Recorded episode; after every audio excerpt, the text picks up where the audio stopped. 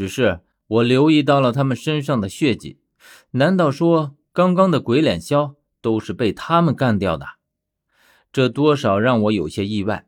按理说，他们应该是被鬼脸枭驾驭着的石奴才对，可是现在他们竟然反客为主，杀死了鬼脸枭。这样说的话，他们连鬼脸枭都能轻松搞定，我不更是小菜一碟？而偏偏在这个时候，薛也不知道去了哪里。我怎么觉得有一种被他骗进棺材里就被弃之不顾的感觉？我就这样被围在正中央，所有的尸体都在朝我涌过来。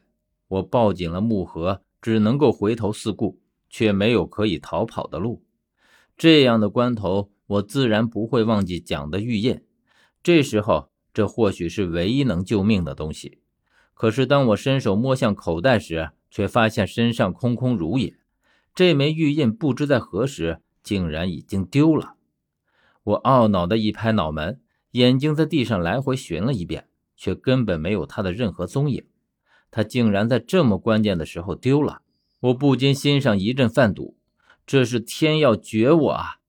等这些尸体已经离得很近了，我才突然意识到，会不会是因为我动了盒子的缘故？为什么之前这些尸体半点动静也没有，偏偏等到我抱着盒子的时候就全部回魂了？难道是被这个檀木盒给勾过来的？想到这里，我将盒子举起来。我的想法是将它丢得越远越好。既然这些尸体靠近我是因为我拿了盒子，那么他们的目的也应该是盒子才对。盒子在哪儿，他们自然就应该朝哪儿去。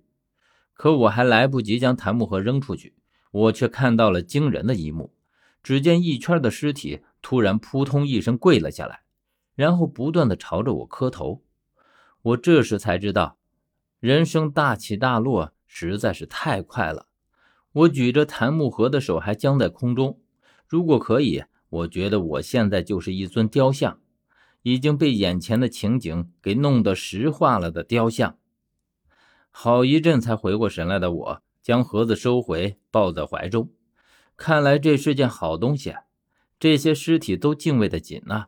虽然看到尸体都跪在我身旁，我却并没有想在这里待下去的意思。于是我看了看他们，然后用严厉的声音说：“让开！”果真，这些尸体就像开了一条路。我于是顺着原路返回，从暗道里重新爬回到了镇尸塔的墓室里。临上去时，我回头看了一眼那些尸体，他们还在不断的磕着头，就像是虔诚的教徒一样。我一回头就爬上了墓室里头，再也不去管他们。我现在失去了和十三还有薛的联系，即便以前是领队，可到了这时候，却也像是迷路的孩子一样没了主意。我不知道他们都去了哪儿，我是应该一个人进去，还是在这里等他们？但是。主意还没拿定，我却看见了小峰，当然是昏迷在镇尸塔旁一动不动的小峰。于是我不顾一切地跑过去，果真是他。只是他怎么会在这里，而且还是以这种昏迷的姿态出现在这里，让我一时间一点头绪也没有了。我拍拍他的脸，喊道：“小峰，小峰！”可是他却没有一点反应。于是我将他扶起来。可就在我的手扶到他的后背的时候，却在他的后背上摸到了一个坚硬的东西，而这个东西就被他背在背包里。小峰和我的背包里的东西一模一样，我们身上除了金刚伞和探阴爪这些东西之外，很少能有这样大件的金属物。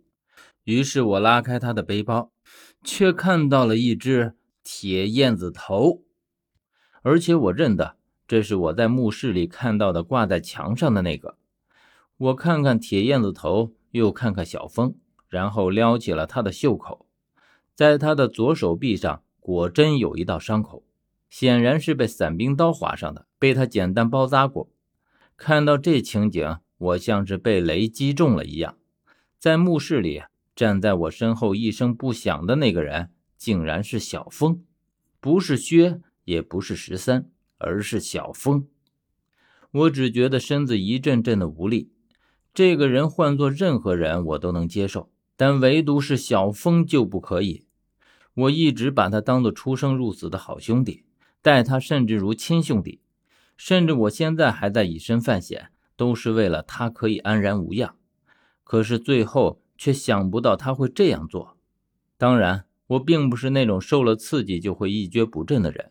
我短暂的失神之后，像是想到了什么，于是，在小峰的背包里翻了一阵，里面并没有任何可疑的东西。